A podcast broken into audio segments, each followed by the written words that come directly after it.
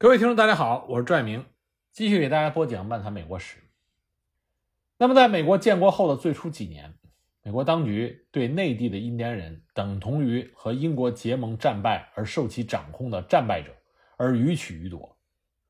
虽然俄亥俄河以北的肖尼部落、特拉华部落和迈阿密部落纷纷无力地宣称俄亥俄河是合众国与印第安人的天然边界，但是既然殖民地时代，各种限制白人夺占的禁令，在新生的美国已经不复具有效力，而新生的美国的土地投机者们也害怕投资的血本无归。那么，广大的农民也向往着离开拥挤的东部，迁移到广阔的西部土地，而退伍军人也期望政府能够实现承诺，能使他们在肥沃的肯塔基和俄亥俄的土地上过上新生活。那么，汹涌西去的移民洪流。自然就会陷印第安人于灭顶之灾。那么，印第安人想没想过反抗呢？他们的确进行了反抗。1785年，在俄亥俄州，几个印第安部落聚集在了一起，组成了西部邦联，目的就是要与美国继续作战。但实际上，他们大势已去。印第安人在独立战争期间站在英国人这一边，就使得在美国的民间对印第安人。有极强烈的敌视情绪，而相反，对于美国的高层，当时有不少人还是希望能够缓解和印第安人的关系。比如说华盛顿、诺克斯，他们就曾经提出了同化原住民运动的呼声。不过，同化运动的目标主要是五大开化部落，实际的行动呢是让这些印第安人改信基督教、学习英语，并且教导他们欧洲的文化和私有财产的概念。希望通过这些方式让印第安人彻底的融入白人社会。这个运动取得了一些成果，但最终还是失败。其根本原因在于，要如何判定在白人殖民者和印第安土著之间的对错问题？直到今天，这个对错的判定在很多人的脑海里都是模糊的。很多人认为，在白人殖民者和印第安原住民的关系里，白人移民者。是错的那一方，原因是他们血腥屠杀印第安人，将印第安人赶出了他们的家园，送到了保留地。但这种判定过于简单化了，因为就像我们上一集提到的，在独立战争中，印第安人是站在英国一方，对很多白人的移民点进行了血腥的屠杀，而且呢，他们的屠杀是不分男女老幼的。如果你简单的认为，白人殖民者屠杀印第安人，那么错就在白人殖民者这边。假如说有一天真的有天堂，你面对一个死在印第安手中的小女孩，站在你面前进行灵魂拷问的时候，你是否还可以坦然地说错就在白人殖民者这边呢？当人类文明发展到今天，我们回头看去，在白人殖民者和印第安原住民之间，需要对这段血腥历史负责的。是白人殖民者，这是不容置疑的。但他为什么要负责？他负责的根本原因是在于我们人类文明发展的意义上。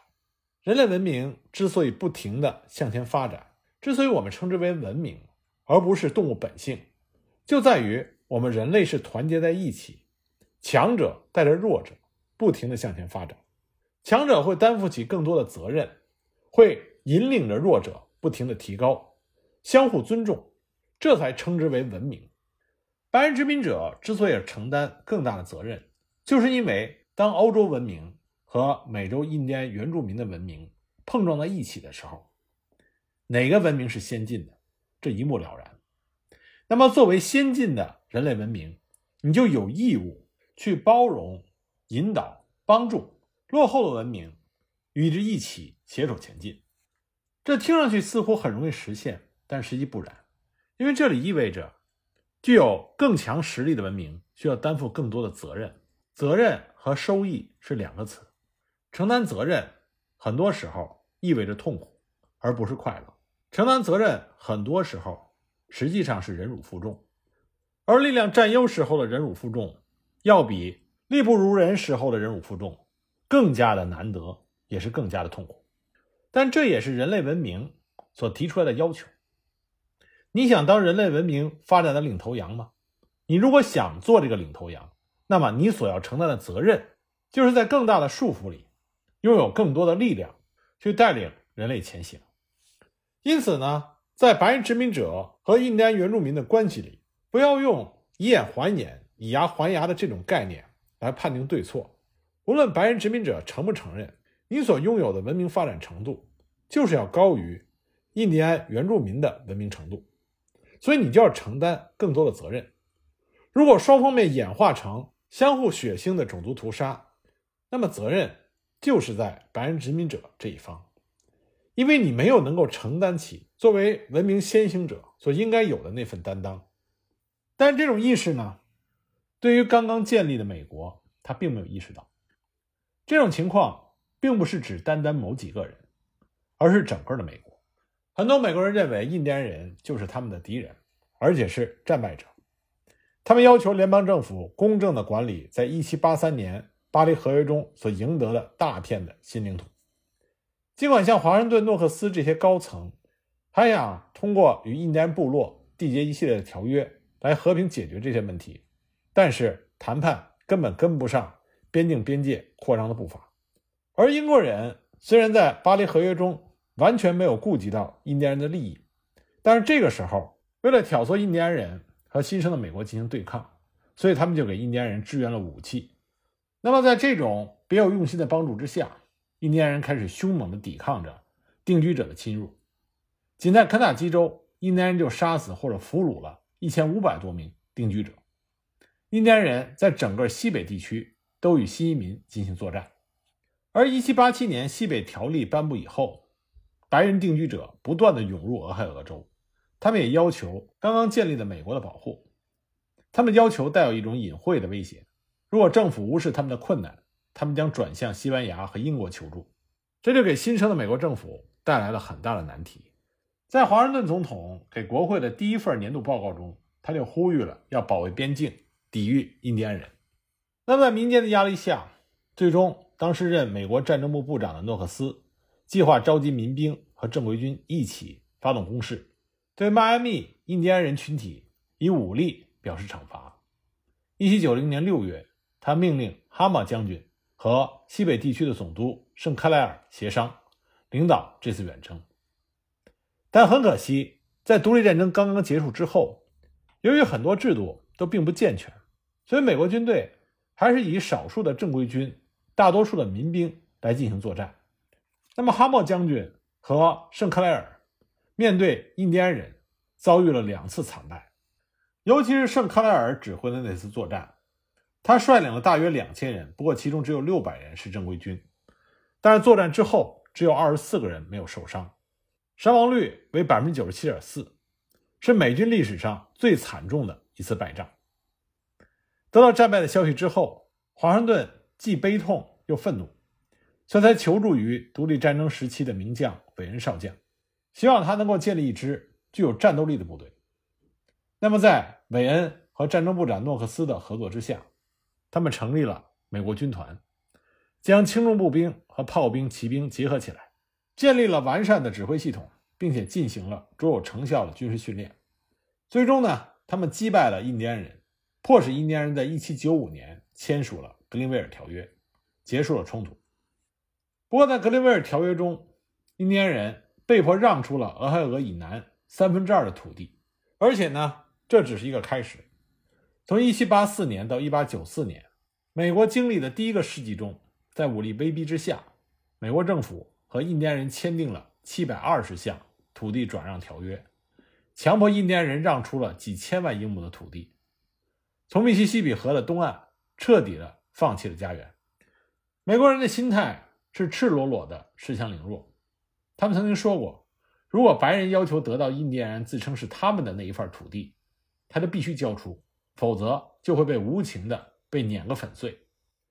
那么，当强者意识不到他所应该担负的人类文明的责任的时候，我们就不要相信强者会在胜利之后停下他掠夺的步伐。没有责任意识的强者，当他享受了力量碾压的快感之后，他只会进一步的不断的挥舞着手中的利剑，去取得更多的快感。因为谁不喜欢直接而又痛快淋漓的解决问题呢？所以，美国在碾压了西北地区敢于反抗的印第安人之后，就把他强大的力量用到了本来已经开始融入到美国社会的五大开化部落的印第安人身上。这就是切诺基部落的眼泪之路。实际上，切诺基印第安人部落已经和白人有了非常好的融合。一八零四年，基督教摩拉维亚教派的传教团在切诺基地区办起了第一所学校。到了一八一七年，传教团纷纷来到，长老会、浸信会、卫理公会等新教的教派都派出了传教团。传教团同时也传授农业技术。所以呢，切诺基人的生产生活方式和文化构成都出现了明显的变化。在联邦政府的指导下，以传教团和南方白人农民为样板，切诺基人已经开始了务农、种棉花，在市场上出售他们的产品，积累资本，甚至像白人一样，他们也拥有黑奴。富有的切诺基人在路边开设酒店，外出贩卖，开办商店，在渡口经营摆渡。这些人家的妇女已经不在夏天干活，而是由黑奴夏天干活，甚至是把土地出租给白人。经过短短二三十年的文明化的计划，到了一八二零年，新一代的切诺基领袖出现了。他们中很多都是白人和切诺基的混血儿，有些人的切诺基血统只占八分之一。他们都从小在传教团的学校里接受教育，能够流利的使用英语。有些人在战争中还帮助过联邦军队，有些人还曾经到过费城或者是首都华盛顿，和白人共事过。由于切诺基部落主要生活在尚未废奴的乔治亚州，所以他们中的很多人甚至还拥有黑人奴隶。所以说，切诺基部落相当于是印第安部落中融入美国社会的一个样板。但他们的命运转折是在1828年，当时安德鲁·杰克森当选为美国总统。那么，这是美国建国之后第一位从平民中崛起，而且是军人出身的总统。他得到了南方选民的支持。那么，他一贯的主张都是西迁印第安人。我们注意到这里，他是得到了选民的支持，同时他一贯主张西迁印第安人。这说明什么呢？说明当时最少美国南方的普罗大众实际上是敌视印第安人。所以说，任何时代的悲剧。都不是一两个人决定的，鲜血在每个人的身上都有。那么安德鲁上台之后，他就敦促国会讨论，在他的前任就已经提出的印第安人西迁计划。那么这个计划呢，由于乔治亚州的压力而变得急迫起来。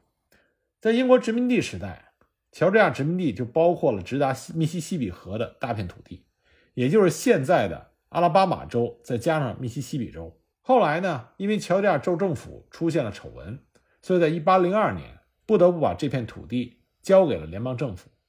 而联邦政府作为交换条件之一，答应将来替乔治亚州买下他们州内的印第安部落土地，交给乔治亚州作为补偿。